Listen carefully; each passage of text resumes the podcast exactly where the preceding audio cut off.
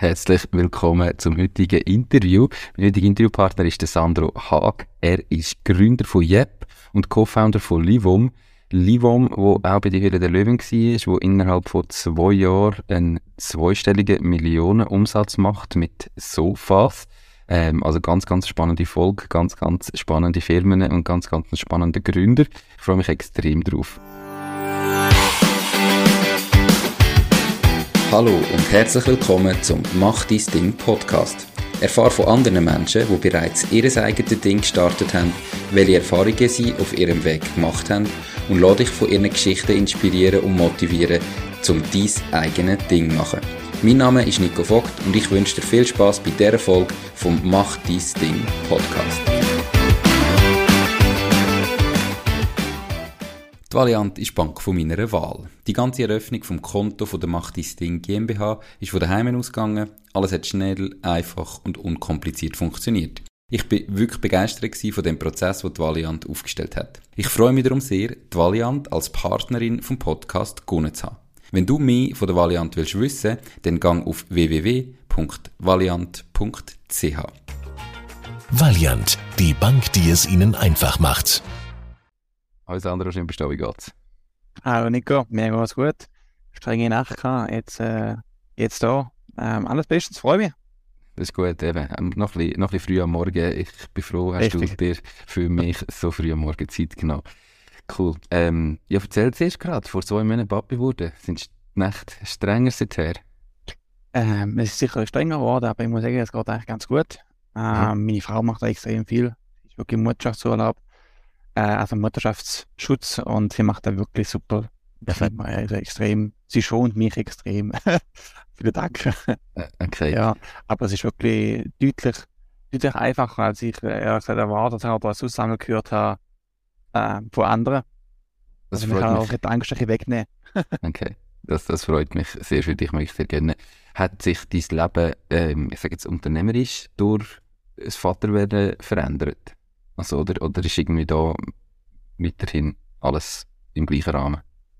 Ja, es hat sich schon so die Routinesachen haben sich sicher geändert, aber jetzt unternehmerisch würde ich sagen, jetzt mich als Mensch jetzt nicht großartig verändert, wenn man sich wirklich auf Unternehmen bezieht, äh, aus Privaten schon, äh, da können glaube alle aus ihrem Umfeld bestätigen. Äh, aber unternehmerisch, äh, nein, wir haben immer noch, also immer noch extrem ambitionierte Ziele, ähm, die, die sind nicht kleiner geworden. Okay. Das ist schön. Ähm, ich habe im äh, Intro schon gesagt, du hast einerseits Jeb, andererseits Libum. Ähm, wir fangen jetzt mal an mit Jeb. Das ist 2019 gegründet worden und ist quasi eine Agentur. Wie bist du zu dem gekommen? Warum eine Agentur gegründet? Was hast du vorher gemacht? Und wie ist nachher die entstanden und gewachsen? Ja, ich, kann, ich bin schon extrem früh ins Digitale gerutscht. Mit irgendwie 13, 14 Jahren angefangen Webseiten zu machen, ähm, die Heiner. Ähm, dann ich also Informatikerlehre, ähm, dann eigene, die erste eigene Firma, jetzt eine Kinderfirma, würde ich jetzt mal sagen. Er hat schon im E-Commerce gesehen, haben wir eine Gaming-Webseite gemacht, mit so Gaming-Zubehör, so Stühle und so. Die erste, die so Gaming-Stühle in der Schweiz richtig verkauft haben. Ähm, und da ist das Thema, okay, jetzt habe ich eine Webseite, einen E-Commerce-Shop, ähm, wie bringen wir an, dass überhaupt Leute, oder wie bringe ich an, dass Leute kommen, weil die müssen ja irgendwie erst mal die Seite finden. So bin ich ins Digital abgerutscht, dann zuerst mal in einer Agentur in Zürich, ähm, dort ist ja, also so la gewesen. Und dann bin ich schon auf Kundenseite gewechselt. Dann äh, drei Jahre lang bei Fuß gesehen, habe dort das äh, Sonnenmarketing mit aufgebaut und das ganze E-Commerce mit aufgebaut. Ähm, ja, und nach drei Jahren habe ich irgendwann jetzt es Zeit für etwas Neues. Und dann ist der Gedanke gekommen, um eine eigene Agentur äh, von Null aufzubauen. Und so hat dann der Weg 2019 gestartet. Und ähm, der Gedanke kommt auf, wer war der erste Kunde? Wie hast du deine ersten Kunden gewonnen und wie bist du nachher von dort aus gewachsen? Also ganz klar sagen, super, natürlich eine super Voraussetzung weil ich habe gerade meinen, äh, meinen, ja, meinen ersten Kunden können mitnehmen sozusagen. Äh, den Fuß kann ich mitnehmen ähm, und hat so können starten und das ist natürlich eine super, eine super Startvoraussetzung, eine super Referenz auch und das Grundpolster, das einfach kannst, kannst loslegen und nicht, äh, ja, es sind extrem viele Hürden natürlich schon weg gewesen, nur weil schon ein großer Kunde schon können, sozusagen ja, mit dem starten.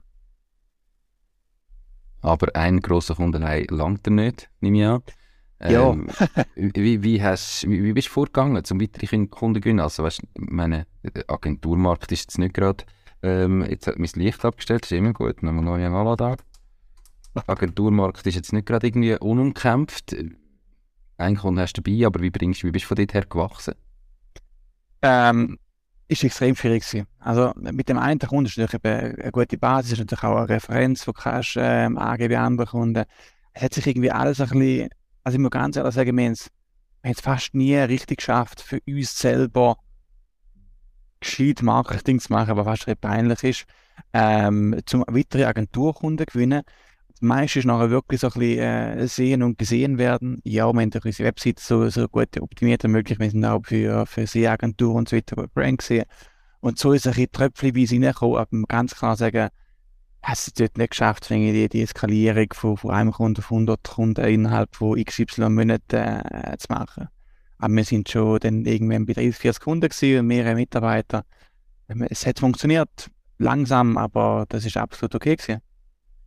Muss nicht immer alles mega schnell gehen, aber so ist es dann bei Livum passiert. Ähm, wenn ich so Säule der Löwen richtig im Kopf habe, ist Livum ja eigentlich auch so ein bisschen eben als, als Referenzobjekt für eure Agentur denkt gewesen. Komm, wir mal etwas selber und zeigen, dass wir alles können.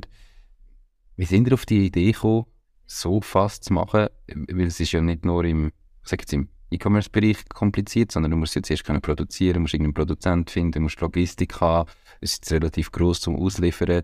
Ähm, wie kommst du auf die Idee, in so einen Markt hineinzugehen? Ja, also eben, die Idee zuerst mal für Libom ist wirklich als, als Referenzprodukt, aber als Inhaltsspielweise, würde ich jetzt mal sagen, für die Agentur. Oder ich kann vorstellen, Google und Facebook kommt immer zu dir und sagt, hey, da ist neu, da ist neu, test an deinen Kunden. Und wir müssen das ein bisschen, äh, ja, weitergeben an die Kunden, ohne es wirklich können einschätzen ob es gut ist oder nicht. Oft ist es halt eben nicht so gut für den Kunden. Da haben wir gesagt, wir wollen wirklich eine eigene Spielweise haben, wo wir die, die neuen Sachen zuerst können testen und dann mit gutem Gewissen können unseren Kunden weiterempfehlen, die Agentur.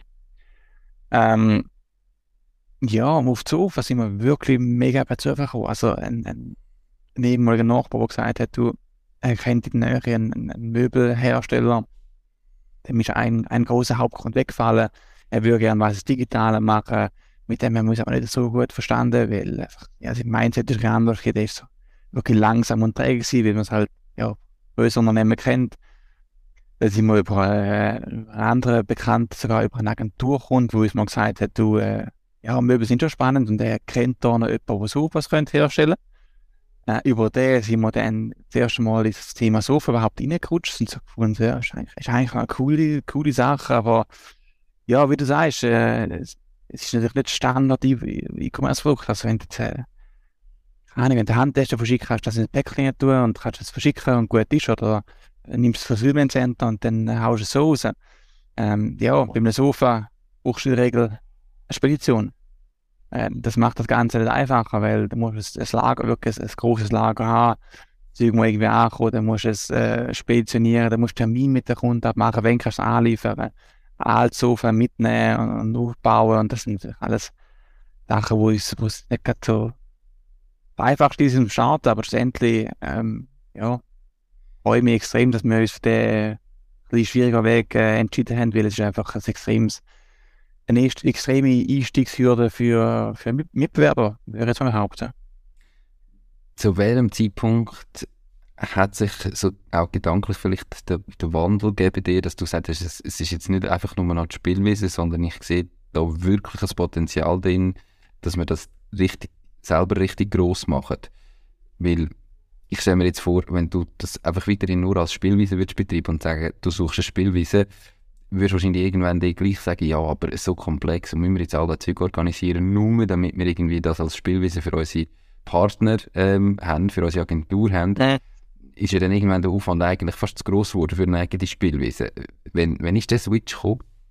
Ja, also man muss schon sagen, wir hätten schon eine seriöse Spielweise, weil eben wir haben extrem ähm, grosse Kunden ähm, bei der Agentur gehabt und wir haben natürlich nicht ein Projekt machen, wo wir sagen, wir machen Dinge äh, 5000 Umsatz im Monat und geben irgendwie 3000 Franken wie Google und Facebook aus, weil dann, dann hättest du null verlässliche oder, oder keine signifikante Daten, wo du könntest sagen, ähm, das ist jetzt, äh, ich teste das neue Feature und anhand von dem kann ich, kann ich beurteilen, ob es jetzt für die anderen funktioniert oder nicht.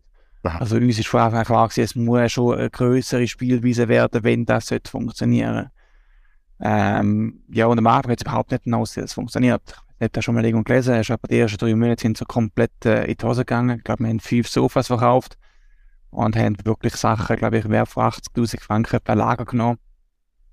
Wir haben wirklich auch, auch nicht nur Sofa genommen, wir haben gesagt, wir haben alles ein bisschen, machen im Müllbereich, also wirklich von Tisch und Stühlen und, und allem möglichen. Und ich kann jetzt sagen, die, die Tisch und die Stühle haben wir jetzt noch im Lager. Also die haben wir überhaupt nicht verkauft. Äh, wir machen 99% machen wir äh, mit Sofas. Okay. Und warum nach diesen drei Monaten weitergemacht? Wenn du sagst, drei Monate lang hat es gar nicht funktioniert, fünf Sofas verkauft, äh, irgendwie das Lager gefüllt. Was ist nachher passiert? Oder warum hast du trotzdem gesagt, nein, wir machen weiter, wir glauben daran, das funktioniert? Äh, mindestens die Sofas funktionieren, wir auf das aufbauen. Also wir sind extrem in Diskussion gewesen, ganz, man kann mal ganz offen sagen, wir sind, äh, wir haben irgendwo so Oktober mal gestartet gehabt, 2020, genau, Oktober 2020. Ähm, dann haben wir eben bis im Dezember fast nicht verkauft, irgendwie fünf Sofas, kein einziger Tisch und kein Tisch natürlich. Ähm, und dann ist wirklich, wir im Krisensitzung gehabt, da, und meine Mitgründer haben wir auch schon wollen, ja, äh, ein paar böse Worte auch äh, geflogen in dem Raum rein, weil wir natürlich ein riesen Investment hatten, es hat überhaupt nicht funktioniert. Und da haben wir natürlich die Diskussion gehabt, ja, was machen wir? Hm, hören wir auf. Lassen wir es einfach sein, was machen wir mit dem ganzen Lager, 80 Franken im Lager, weißt du, machen wir Lager für. Ähm, ab, Abverkauf kannst du ja auch nicht. Wenn Abverkauf, wenn dich niemand kennt und niemand das Produkt will, dann kannst du auch einen Abverkauf machen. Kannst du 20% Rabatt geben, kauft dort niemand, wenn es niemand kennt. Macht auch keinen Sinn. Und da haben wir gesagt, okay, komm, scheißegal, wir probieren es noch einmal. Ähm, wir stellen ganz viele Sachen um. Neues Jobsystem, andere Werbung, mehr Budget und wir gehen einen Monat gehen wir einfach all in. Also wir tun wirklich das komplette Budget, das wir vorher gefühlt in, in drei Monaten durchgelassen haben, tun wir jetzt irgendwie in einer Woche drin und legen einfach mal komplett Vollgas ähm, los und schauen, was passiert. Weil irgendwie von den Sofas, vom Konzept, von der Modularität sind wir trotzdem irgendwie überzeugt gewesen. Und wenn nachher die, die fünf, die fünf noch verkauft haben, die Kunden, den Kunden haben angerufen und ganz klar gefragt, hey, warum hast du überhaupt das Lieferungssofa verkauft? Weil so viele andere haben es nicht gemacht. Äh, warum hast du dich dafür entschieden? Den fünf Leuten, die, uns eine Antwort, die Antwort gegeben haben, dann haben sie wirklich eigentlich eine Antwort gegeben, haben wir nachher gemerkt, dass wir ja mit den, die falschen Informationen auf der Webseite haben. Und die fünf verkauft haben, die haben wirklich, die haben begriffen eigentlich, was es ist, obwohl es nicht so beschrieben war. Mhm.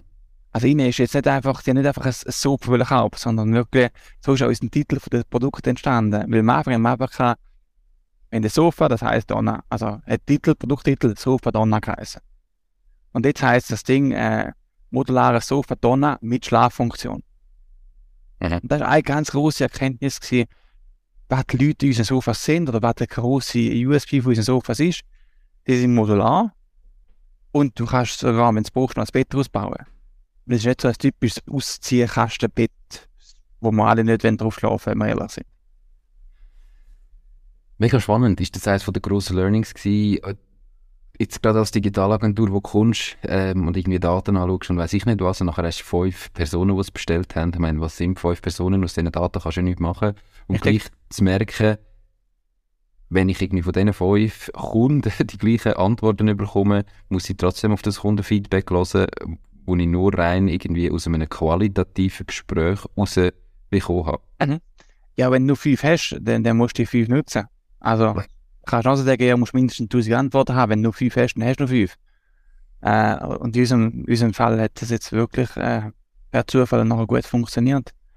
Wir haben wirklich das komplette, ge- gefühlt haben wir die komplette Firma einmal auf den Kopf gedrückt und wir haben wirklich, wir sind weggegangen von jedes, äh, dieser ein Pünktchen auf der Webseite muss perfekt sein und also wir haben wirklich, oh, haben wir so ein bisschen, ja, es muss alles so designtechnisch auf der Webseite, jedes Pünktchen muss stimmen, jedes Pixel darf kein, nicht verschoben sein und die Schriftart muss mit dem und die Farbe muss, auch muss das Beste sein, was es gibt. Und nachher haben wir wirklich, unseren zweiten Store haben wir, glaube ich, innerhalb von zweieinhalb Tagen selber mit Shopify zusammengeklickt und dann wirklich einfach haben angepasst auf das, was unsere Kunden wollen. Genau. Nicht das, was wir schön gefunden haben und noch wochenlang am Design Zeit verbracht. Logisch, du musst gute Bilder haben, du musst, äh, Beschreibungen müssen gut sein. Aber Beschreibungen müssen gut sein auf die Zielgruppe, auf den Kunden. Ja, also ich, ich finde es noch krass, oder man möchte es wirklich einfach irgendwie nochmal so rausnehmen, dass ihr irgendwie nachher das Geschäftsmodell oder die Firma ja gepusht haben in der kürzesten Zeit eben auf Mhm. zweistellige Millionenbeträge von anfänglich irgendwie einem Gespräch mit den fünf ersten Kunden. Also einfach, Ja. dass man irgendwie mal sagt, wie wichtig das, das ist, gerade mit den ersten Kunden, tief ins Gespräch gehen, ganz genau fragen, was sind jetzt deine Bedürfnisse gewesen, wo haben wir irgendwie wirklich dein, Bedürfnis auch können lösen warum hast du uns gekauft? Weil, wenn man sich überlegt, irgendwie aus diesen fünf Kunden ist, ist ja auch entstanden, machen wir weiter oder nicht. Absolut. Und nur wegen dem Gespräch haben wir nachher dann das Wachstum gehabt. Also da einfach alle Zuhörerinnen und Zuhörer, die irgendwie am gleichen Ort sind, man hockt zuerst häufig im Kämmerli und überlegt sich's und macht und tut und eben investiert und hat das Gefühl, die Webseite muss so aussehen und investiert extrem viel Zeit, aber nachher ähm, mit den Kundenfeedbacks arbeiten und dann auch alles wieder bereit sein, über Bord zu rühren, wo man investiert hat und gemacht hat. Oder ich meine, wir können dann sagen, ja, aber wir haben jetzt so viel Geld und Zeit investiert in die Webseite, die stimmt perfekt, die lassen wir so, da ändern wir sicher nichts dran. Ähm, also braucht ja auch viel Mut von eurer Seite, dann wirklich zu sagen, mal, fünf Kunden haben das Gleiche gesagt, jetzt, jetzt müssen wir es wechseln. Ja, das Ding ist darüber, wir haben vorher wirklich eine externe Agentur gehabt, die uns eine Webseite gemacht haben, äh, basierend auf WooCommerce, weil da können wir am meisten anpassen und das Design ist komplett individuell. Ähm, ja, aber ich muss sagen, ja, es ist komplett an der Zielgruppe vorbeigebaut worden. Ja. Und dann wirklich, nachher haben wir es selber gemacht, ähm, innerhalb von ein paar Tagen. Und es ist sicher nicht perfekt gewesen. Auch in den letzten zwei Jahren haben wir es äh, tagtäglich, äh, ist, ist es noch weiter verbessert worden, aber immer mit dem Gedanken, da haben wir du wirklich gelernt, gehabt, mit dem Gedanken auf den Kunden. Was will der Kunde? Warum ist der Kunde da? Was sind die, die USPs? Was hat der Kunde uns gegeben? Und darum, wir machen, gefühlt machen wir überall Umfragen. Das heisst, äh, während du auf der Webseite bist, nachdem du gekauft hast, wenn du es geliefert bekommen hast, nach einem Newsletter, wieder und wieder. Wir versuchen, das so zu sys- systematisieren. Wir versuchen, so viel Kundenfeedback wie möglich über alle Kanäle irgendwie reinzuholen, clustern das in einzelne Themenbereiche und versuchen, die wieder, wieder zu brauchen. Ich meine, es fängt ja nicht nur an bei der Webseite, es fängt ja auch an beim Marketing, das fängt an bei äh, Zeitberichten, also überall braucht man diese Sachen wieder. Jetzt ist Livom explodiert. Ähm, du hast gesagt, die App ist so langsam gewachsen, eben 30, 40 Kunden, mehrere Mitarbeiter. Jetzt ist plötzlich irgendwie auf der einen Seite eine Agentur und auf der anderen Seite ähm, Livon, wo du was verkaufst. Mhm. Wie organisierst du das heute? Hast du irgendwie, äh, müssen ein bisschen den Fokus aufs eine setzen? Kannst du dich dort spalten? Deine Frau Tamara ist ja bei Livoman stark involviert, macht sie dort den Hauptpart und du bist eher bei Jep, oder wie muss man das sich heute vorstellen? Muss ich aber wegnehmen, ja, äh, meine, meine Frau ist eigentlich, also ist wirklich Geschäftsführerin von Livum. Sie hat da den meisten Teil aufgebaut. Ähm, ich bin immer weiter noch bei der Agentur gewesen, durch das ganze Technische und das Marketing für, für Livum gemacht. Das ist immer so ein bisschen ein, ein Hin und Her. Also ich habe mir wirklich versucht, so in zwei Teile. Das hat meistens funktioniert und sie hat sich wirklich voll auf Livum konzentriert. Hat auch da Mitarbeiter aufgebaut und wirklich alles. Ähm, aber wir haben wirklich auch irgendwann müssen sagen, schaffen den Spagat, also ich schaffe den Spagat irgendwann nicht mehr. Und wir haben uns wirklich entschieden, schon länger jetzt, dass wir den Fokus in Zukunft auf, auf Lium setzen werden. Einfach Aha. weil die Skalierung ist, äh, ja, ich würde nicht sagen, ist einfacher. Ja, mal, es ist einfacher. Endlich kannst du das E-Commerce natürlich besser skalieren als eine Agentur, wo du die Stunde verkaufst. Was relativ, also relativ klar gesagt, ja. Das, Ja. das Produktbusiness skalieren ist einfacher wie das Agenturbusiness. Ähm, was machst du jetzt mit der Agentur? Willst du die verkaufen? Du suchst einen Geschäftsführer, wo du dich kannst daraus ziehen und jetzt bist aber weiterhin Inhaber. Ähm, machst sie einfach zu. Wie, wie, wie willst du da vorgehen? Es ist eigentlich die letzte Option, die du gesagt hast.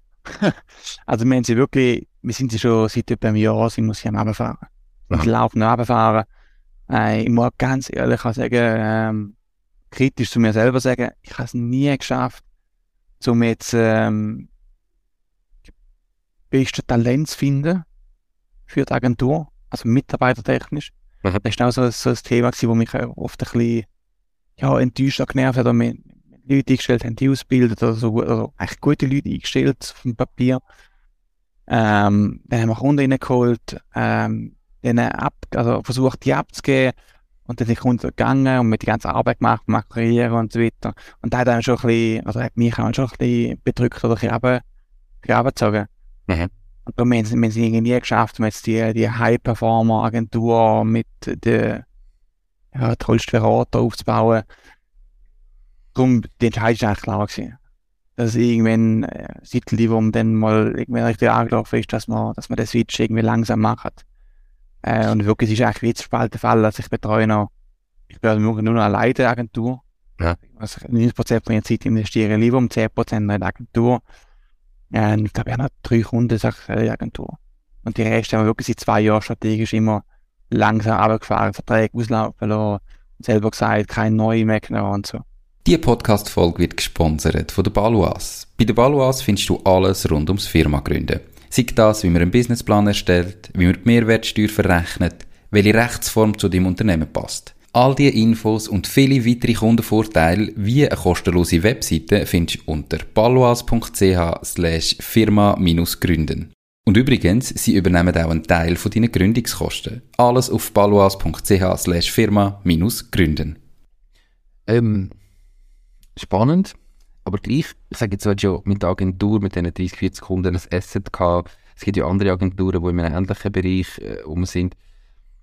Warum hast du es nie probiert, äh, sag jetzt mal noch zu Geld machen? Also immerhin mal Kunden noch verkaufen oder, oder sag, die Agentur einfach verkaufen. Du müsstest ja nicht einen Maximalpreis rausholen, aber gleich, oder irgendwie, wenn du es einfach zumachst, kannst du dich auf Livum konzentrieren, hast den ganzen Agenturaufbau gehabt, wieder Retour bauen und, und so ja, nichts daraus rausgeholt. Ähm, warum ja. der Schritt gewählt? Ich glaube, es ist einfach ein bisschen über, über Zeit so entstanden. Also es ist jetzt auch nicht, ich habe jetzt nie gedacht, vom eineinhalb Jahr, ich habe nie gesagt, ja, Punkt, ich mache wenn die Agentur eineinhalb Jahre zu, ähm, ich suche einen Käufer. Und es ist auch extrem, glaube ich, an meinen Namen gebunden, die Agentur. Darum bin ich also eben noch mehr, noch mehr genervt, weil Unternehmen reingeholt haben mit meinem Namen sozusagen. Ähm, und dann hat es nicht geklappt. Dann bin ich das eigentlich immer noch mehr genervt, weil ich irgendwie der Innerste, also weil ich sehr mit dem Namen Innerste stehe.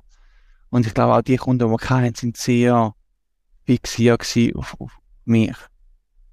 Und ich glaube, es ist nicht möglich und sagen, okay, äh, wer auch immer da aus einer großen Agenturgruppe gibt, äh, wir kaufen dieses Portfolio. Das finde ich, ja, ist der schön. war erstens nicht gegangen und zweitens hätte ich es auch nicht so cool gefunden, wenn ich meine, meine Kunden verkaufe und irgendwie, ja, bauen wir dann irgendwie eine Beziehung auf und die vertrauen einem ja und jetzt sage ich, ja, du übrigens, äh, gell, ich hatte keine Lust mehr auf eine Agentur.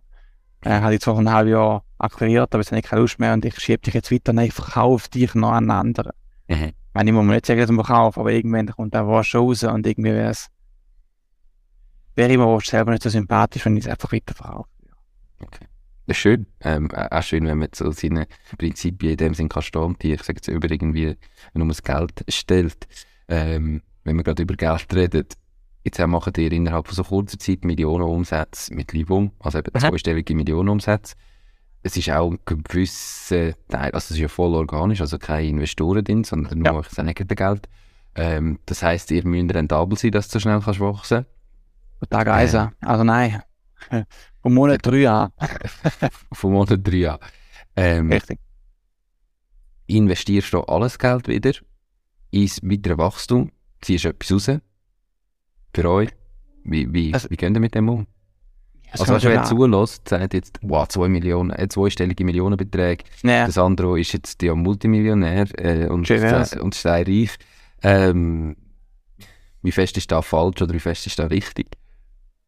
Es ist, äh, auf dem Papier ist es absolut richtig. Wenn man die Firma Wert würde nehmen und in meine Steuererklärung muss ich dann sogar reinschreiben, dass das ja ein Wert ist, der mir gehört. Äh, aber wenn man wirklich Fakten auf den Tisch legt, äh, bin ich definitiv nicht ansatzweise äh, Millionär. Äh, ich selber habe mir noch nie einen Lohn ausgezahlt für Persönlich. Äh, habe ja auch nie offiziell auf dem Papier für Lieferung geschafft.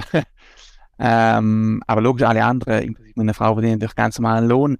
Aber nein, wir nehmen uns kein Geld raus. Also, es gibt keine Dividende, es gibt kein, kein Bonus jetzt an mich oder mehr Frauen.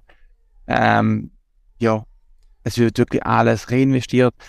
Aber es ist nicht so, dass man sagt, wir jeden Monat wirklich auf Null wieder reinvestieren, sondern wir tun das schon in der Firma selber, wird das gewisses Polster schlecht jetzt so nicht schon letztes Jahr. Letztes Jahr haben wir zwar einen riesen Umsatz gemacht, also wir haben als Wachstum gehabt, wir haben mit dem Minus abgeschlossen. Und das Minus haben wir können ausgleichen mit dem vom 2021. Weil wir uns nicht, weil wir uns nicht rausziehen sozusagen. Ja. Ähm, und, und was ist da der weitere Plan? Sorry, gell, falls man meinen Kleinen im Hintergrund ein bisschen gehört rumschreien. Wir sind hier in Madeira in einem leichten, ähm, Alles gut. ja, ähm, eine nicht so gute Lärmschutzwand da unten, ähm, aber dafür ist es so wunderschön. Ähm, sorry, eben letztes Jahr mit einem Verlust abgeschlossen. Ich meine, Ja. Wachstum kostet. Du könntest ja jetzt aber theoretisch auch sagen, also ich bin mir nicht ganz sicher, ich habe im Kopf in der Höhle der Löwen von irgendwie 10% Rendite geredet. Oder kannst du etwas sagen zu der Rendite? Ja, ähm, das ist äh, etwa um die 10%, die wir gerechnet oder gerechnet haben. Ähm, eben die, die Sendung ist im Februar, März, ist eben Anfang März aufgenommen worden. Aha. Da hat das noch absolut gestimmt. Und äh, aber für letztes Jahr, das komplette Jahr, hat das dann absolut nicht mehr gestimmt. Äh, weil dort eben haben wir schon den Minusbetrag gemacht. Okay. Ähm, aber du könntest jetzt theoretisch sagen, oder, ihr, habt, ihr wollt expandieren wachsen und so weiter, Mhm. aber ähm, du hättest ja auch den Weg zu sagen, hey, wir haben jetzt in anderthalb Jahren so ein krasses Wachstum gehabt, jetzt haben wir 15 Millionen Umsatz, jetzt schauen wir, dass wir das Unternehmen wieder auf die 10% Rendite bringen und Mhm. uns dann einfach die anderthalb Millionen rausnehmen jedes Jahr quasi, nicht mehr weiter wachsen und äh, in, in zwei, drei Jahren sind wir dann gleich bei drei, fünf Millionen, wo wir irgendwie haben können rausnehmen und that's it. Warum wählt ihr den anderen Weg vom Weiterwachstum? Was, weißt, was ist das langfristige Ziel, die Vision? Mhm.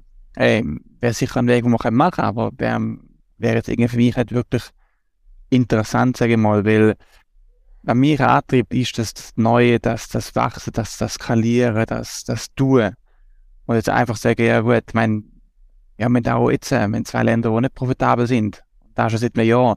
Theoretisch müssen die jetzt so machen und sagen, ja gut, dann machen wir einfach, machen wir den Rest, also machen wir, ja, machen wir den Gewinn mit den anderen Ländern schön und gut ist. Ähm, aber das spricht für nicht meinem Naturell. Das war schon ein Vorschlag mal gewesen von im Team, so, alle, gut, da machen wir doch einfach, kann es auch simpel Namen nehmen, machen wir doch Frankreich zu. Dort machen wir seit einem Jahr, machen wir jeden, jeden Monat einen fünfstelligen Minusbetrag. Machen wir doch einfach zu.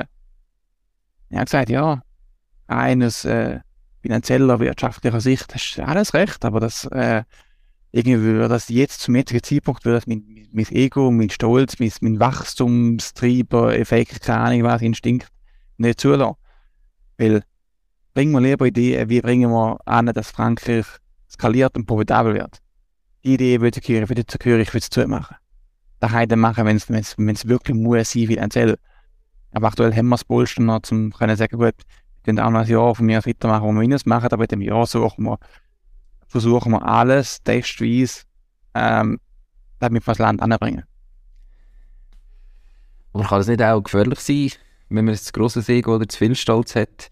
Ähm, ich sage jetzt in dem Moment, weißt du, du könntest ja sagen, wir machen jetzt Frankreich zu, im Moment ist es nicht rentabel, wir konzentrieren uns zuerst nochmal Mhm. auf all die, die wirklich rentabel sind oder gerade am Sprung zur Rentabilität und gehen dann vielleicht halt in ein, zwei Jahre, wenn wir irgendwie nochmal breiter aufgestellt sind, mehr Know-how aus anderen Ländern haben, dann nochmal drin, also ihr ziemlich breit expandieren.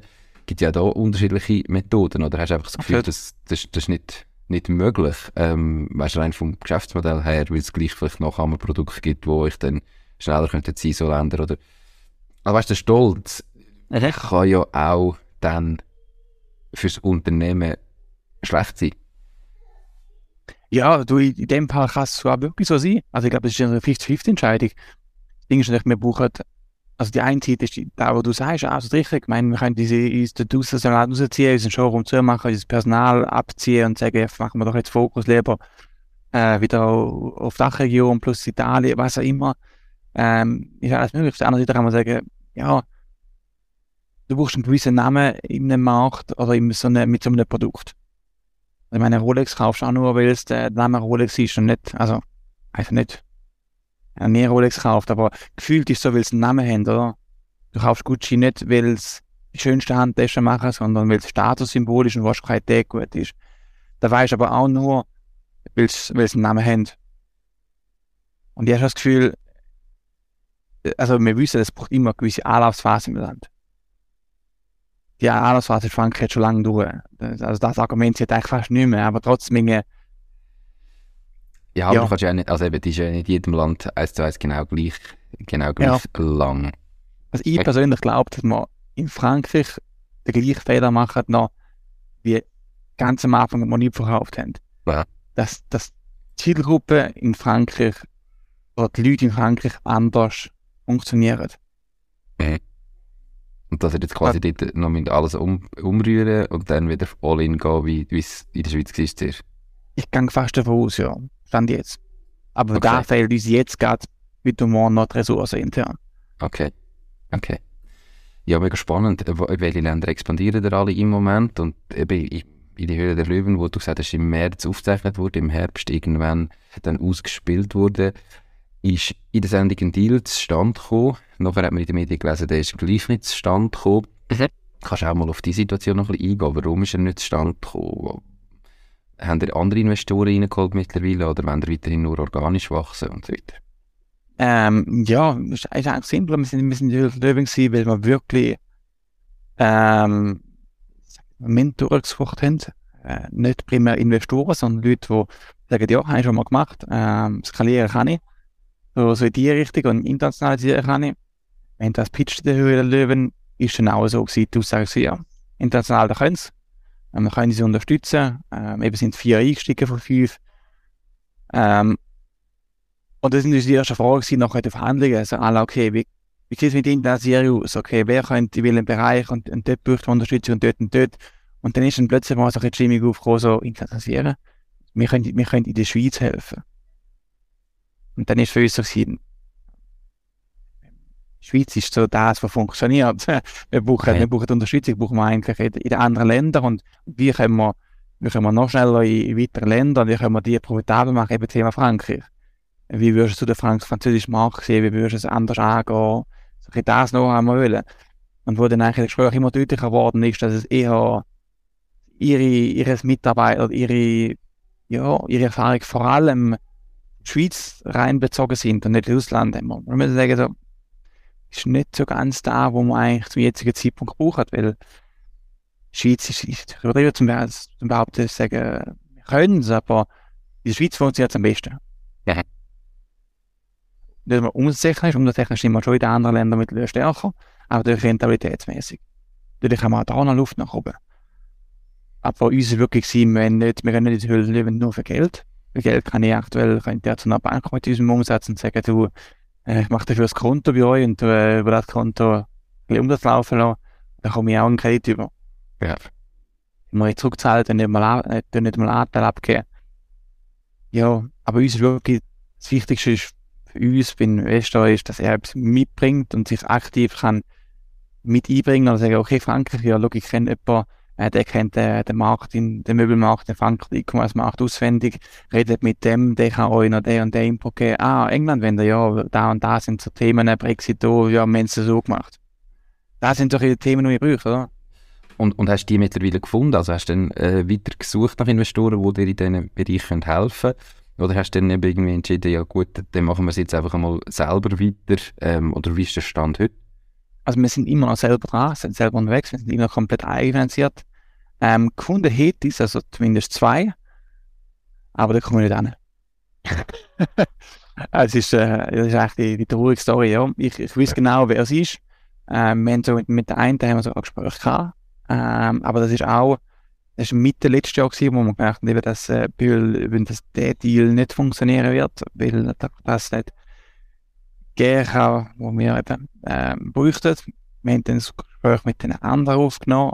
Das ist, ähm, ist eine sehr große Company, die auch innerhalb von sechs Jahren äh, skaliert hat, aber schon, schon bald auf dem Match, schon bald auf dem 10. Millionenbetrag ist im, im Jahr, äh, auf dem 10. ja, wie auch immer, schon bald Milliarden geknackt hat und genau das gleiche, sozusagen die gleiche Story hat wie mir.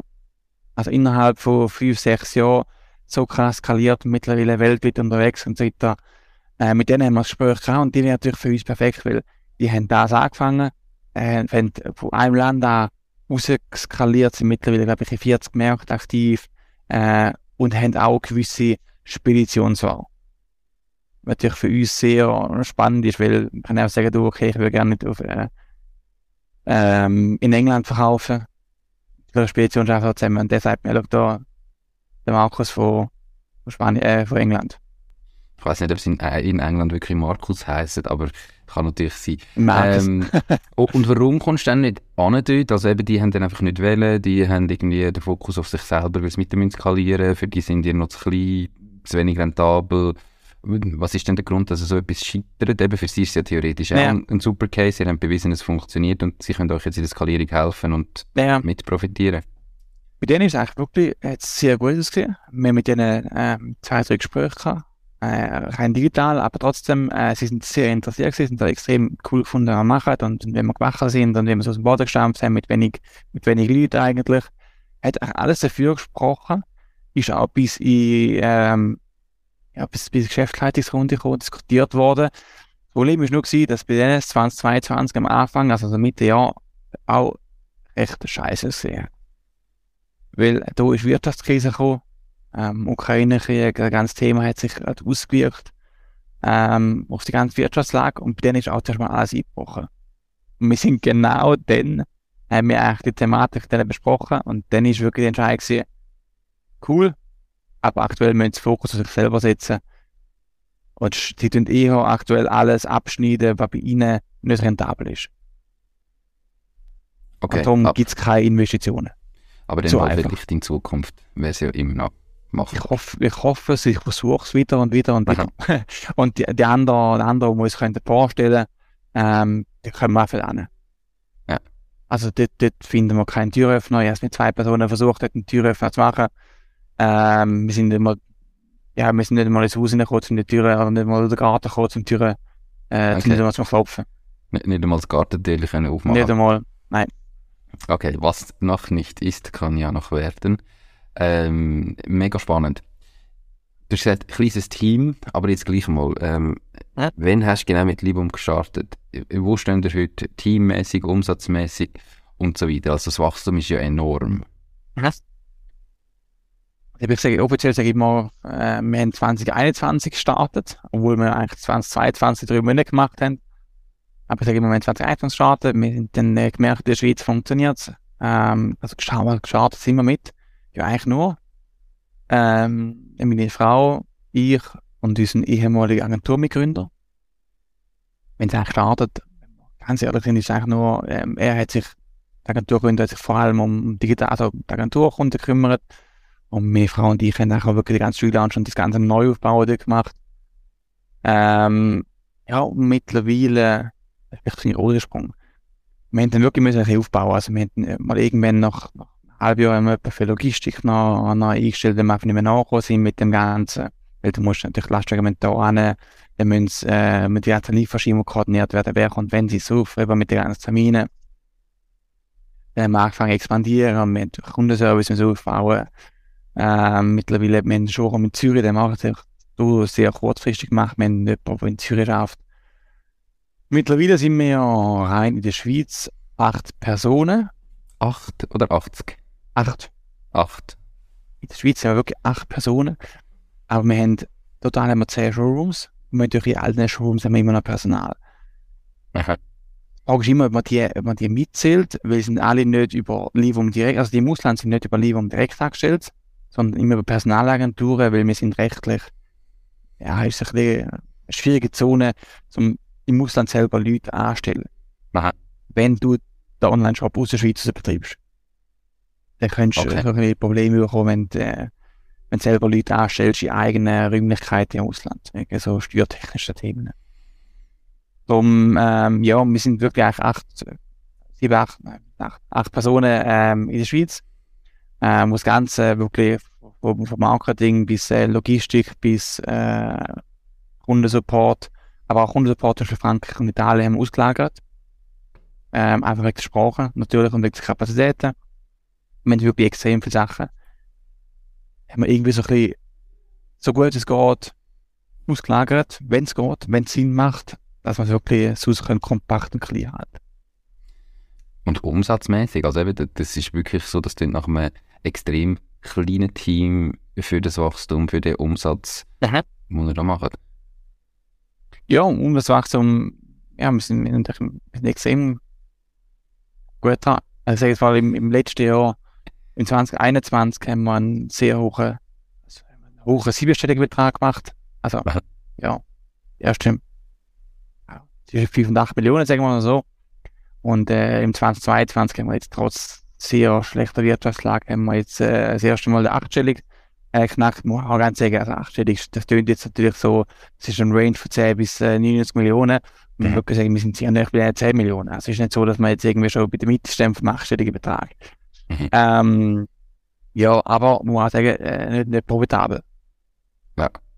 Ähm, dort haben wir schon recht, äh, ein rechtes Minus gemacht und ich habe die Reserve vom Jahr davor knabbert. Die Podcast-Folge wird gesponsert von der Care for IT. Möchtest du, dass deine IT mit höchster Sicherheit, Leistungsfähigkeit und Stabilität rund um die Tour zur Verfügung steht? Mit ihren 100% klimaneutralen IT-Services kümmert sich Care for IT um deine IT- und Cloud-Infrastruktur. Proaktiv und smart zum All-inklusiv Pauschaltarif. Lad jetzt das E-Book zum Thema Cybersecurity in KMU ab unter www.careforit.ch slash mach-dies-ding und find heraus, wie du dein KMU umfassend vor IT-Risiken kannst schützen. Und wie ist 23 gestartet und wie siehst du so die Entwicklung jetzt im 23? Also eben, ist es bald so, dass du vielleicht irgendwo mal Geld brauchst, um das schnelle Wachstum weiter zu finanzieren, weil es vielleicht im Moment eben eher Unterrentabilität ist? Mhm. Oder ist der Fokus auch von eurer Seite jetzt schon zuerst wieder Rentabilität haben, damit ihr dann wieder organisch könnt weiter wachsen Mhm. Wo ist da der Fokus? Also man muss auch sagen, die Rentabilität ist nicht im ganzen 2022 durchgehend schlecht gewesen, sondern es ist so gefühlt, die ersten zwei Monate, so Januar, Februar letztes Jahr, sind sehr gut gewesen. Und dann im März ist es zuerst mal komplett, also wirklich 50% weniger Umsatz eingebrochen, wo der ganze Regel ist und so weiter. Dann ist eigentlich bis im, ja, bis August ist wirklich schlecht gelaufen. Und seit Oktober merken wir wieder so einen leichten äh, Uptrend. Ähm, und jetzt, äh, dieses Jahr ist wieder deutlich besser gestartet. Kann man, Okay. kann man wirklich so sagen, wir sind wieder, wieder, deutlich besser unterwegs. Wir sind, auch, sind die ersten Monate schon profitabel gestartet. Ähm, aber es ist nicht so, haben wir auch ein bisschen ver- verkalkuliert. Wir haben natürlich, nach unserem ersten Jahr haben wir gedacht, gut, nächstes Jahr machen wir dreimal mehr Umsatz. Irgendwo kommt an eine Schwelle, wo es nicht mehr so einfach ist, zum einfach den Umsatz verdreifachen. Wo ist die Schwelle gewesen? Oder was auch allgemein, weißt du jetzt eben mit dem schnellen Wachstum, mit Internationalisierung, was sind so die Sachen, die du dir einfacher vorgestellt hättest? Ja, das Ding ist, wir haben mit der Schweiz angefangen, es funktioniert, wir haben gesagt, okay, was da funktioniert, mal, funktioniert auch irgendwo anders. Haben wir in Deutschland angefangen, hat es auch funktioniert. Und für uns ist dann klar gewesen, gut, ja logisch, also wenn so in der Schweiz funktioniert, Deutschland funktioniert, jetzt mache ich Frankreich auf. Das ist ja, das ist ja absolut klar. Äh, und ja, sie da, eineinhalb Jahre in Frankreich, das funktioniert immer noch nicht. Da. Also es ist wirklich, gefühlt ist wahrscheinlich jeder Markt ist wieder anders als der vorherige. Und es ist nicht so einfach, dass man einfach sagt, jetzt mache ich einen neuen Markt auf, hau zwei Showrooms rein, dort Werbe kopieren, äh, durch Französisch übersetzen und äh, das läuft dann schon. Das ist leider wirklich ein schönes Traum, ein schöner Traum. Ja, merkt man manchmal bei Grossfirmen. Ist mir gerade aufgefallen, hier in Madeira, wo wir Windeln gekauft haben und haben, haben wir Pampers gesucht, Nummer gibt es die nicht da, weil sie Dodot Ja. heissen. Ähm, Dodot. Also, Ja. also so, sogar, oder die, die internationalen Firmen, wo du das Gefühl hast, die machen weltweit das Gleiche, haben irgendwie unterschiedliche Marken für die gleichen Produkte weltweit, weil Mhm. sie einfach irgendwie anders die Leute müssen ansprechen Äh, ähm, Jetzt sind wir im Moment in welchen Ländern überall aktiv. Schweiz, Österreich, Deutschland, Frankreich und Italien. Und ähm, was haben wir vor, expansionsmäßig? Jetzt ist zuerst der Fokus Frankreich endlich rentabel zu bringen und dort eben die Lösungen zu finden. Oder gleichzeitig, du hast England angesprochen, schon weiter aufzumachen, weitere Länder anzuprobieren. Ich nehme, das ist ja eigentlich immer eine sehr grosse personelle ähm, Hürde oder Kapazität, die du brauchst, für ein neues Land aufzutun. Ja, es geht, ehrlich gesagt. Also wir haben wirklich die Prozesse im Gefühl so strukturiert, dass man eben nicht personal, personell müssen extrem wachsen für, für neue Länder. Ähm, haben so gewisse Prozesse gemacht werden müssen, eben sei das Logistik, sei das äh, die ganzen Sprachthemen, wo wir eben teilweise können auslagern ähm, Aber sonst müssen wir jetzt nicht irgendwie zehn Leute haben für ein neues Land. Siehst jetzt, wir sind acht Leute und machen fünf Länder. Es funktioniert. In den meisten.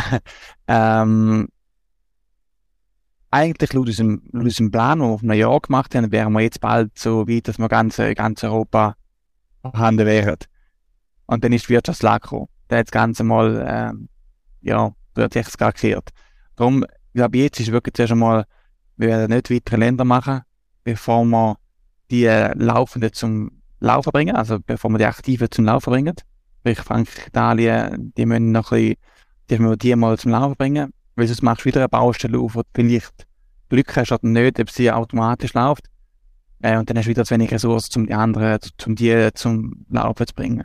Darum zuerst fokussiert jetzt mal nicht einmal Profitabilität, das ist schön, wenn es auch dort ist in, in Frankreich, aber jetzt erst einmal, wenn wir verstehen, wie die Märkte funktionieren, wie die Leute funktionieren, wie die Zielgruppe funktioniert, dann müssen wir es anbringen, dass es funktioniert.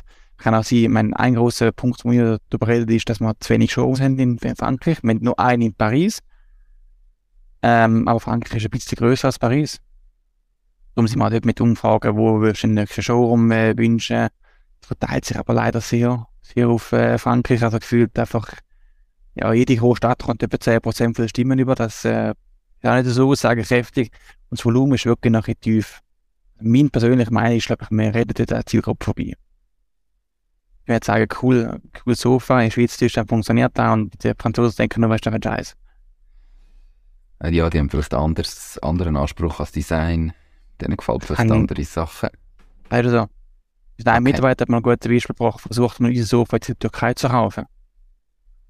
Das ist, äh, das wäre komplett am Zielmarkt vorbeigeschossen. Das ist eher in der Regel eher so auf goldig, auf antik, so ein bisschen auf, so ein bisschen die Richtung gemacht. Mhm. Da würde uns, da würde keiner was interessieren. Jetzt müssen wir herausfinden, wer könnte es, äh, in Frankreich liegen. Und sortimentstechnisch, eben, im, haben wir ja wirklich, das am Anfang noch ganz viel gemacht, an Tisch und Stühlen und weiß ich nicht was. Jetzt sind wir einfach im Sofa, haben wir da ja. noch vor, eben Sortiment auszubauen mit unterschiedlichen Designs, mit äh, vielleicht einmal ein bisschen mehr Schnörkel, ein bisschen mehr Antik, ein bisschen mehr, ja. oder sagen wir wirklich, ein nice Produkt ist das, was wir jetzt im Moment haben und das probieren wir in den Markt hineinzudrücken. Also wir, wir werden sicher weiter ausbauen im, im Sofa-Bereich. Ähm, da gibt es jetzt nicht, ja, fünf, sechs Wochen gibt es äh, große News. Wir bauen sicher weiter aus, ähm, ist ein Sofa-Bereich, aber wir werden jetzt nicht einen Schwenker machen zu mehr Möbelsorten. Aha. Also wir haben wirklich gesagt, es, es bleibt im Sofa und einfach ein, zwei Produkte rundherum, von Teppich und Beistelltisch. Aber ist es nicht so, dass wir nächste Woche ein Bett verkaufen Das, äh, das ist ausgeschlossen. Okay, aber vielleicht braucht es für andere Länder aufzumachen. Was ist das grösste Learning jetzt in dieser Zeit? Ich meine, du bist schon Unternehmer vorher, du hast mit Jepp irgendwie schon Erfahrungen gemacht, eben mit Teamstellen, mit ein bisschen Wachstum, mit mehr Kunden, mit Mitarbeiterinnen holen. Ähm, was ist jetzt bei Livon das grösste Learning gewesen, von dir, das du vielleicht nicht erwartet hättest? Also es ist immer, es ist wirklich immer ein Start, äh, ist Zielgruppe. Ich habe früher immer, immer gelächelt über, äh, über Personas und, und, und, und die Sachen. Ich lächle immer darüber, über den Namen. Ähm, aber da, wo dahinter steckt, macht eben schon Sinn. also die Zielgruppe musst du kennen, um ihnen das können verkaufen, wo du, oder wo sie brauchen. Äh, und wir müssen mehr lernen, Pro oder Problem den Leuten zu lösen, als einfach sagen, ich habe ein geiles Produkt gekauft. Sondern du hast das Problem, ich habe die Lösung dafür. Ich, ich habe das Gefühl, das ist, das ist, das ist das Wichtigste.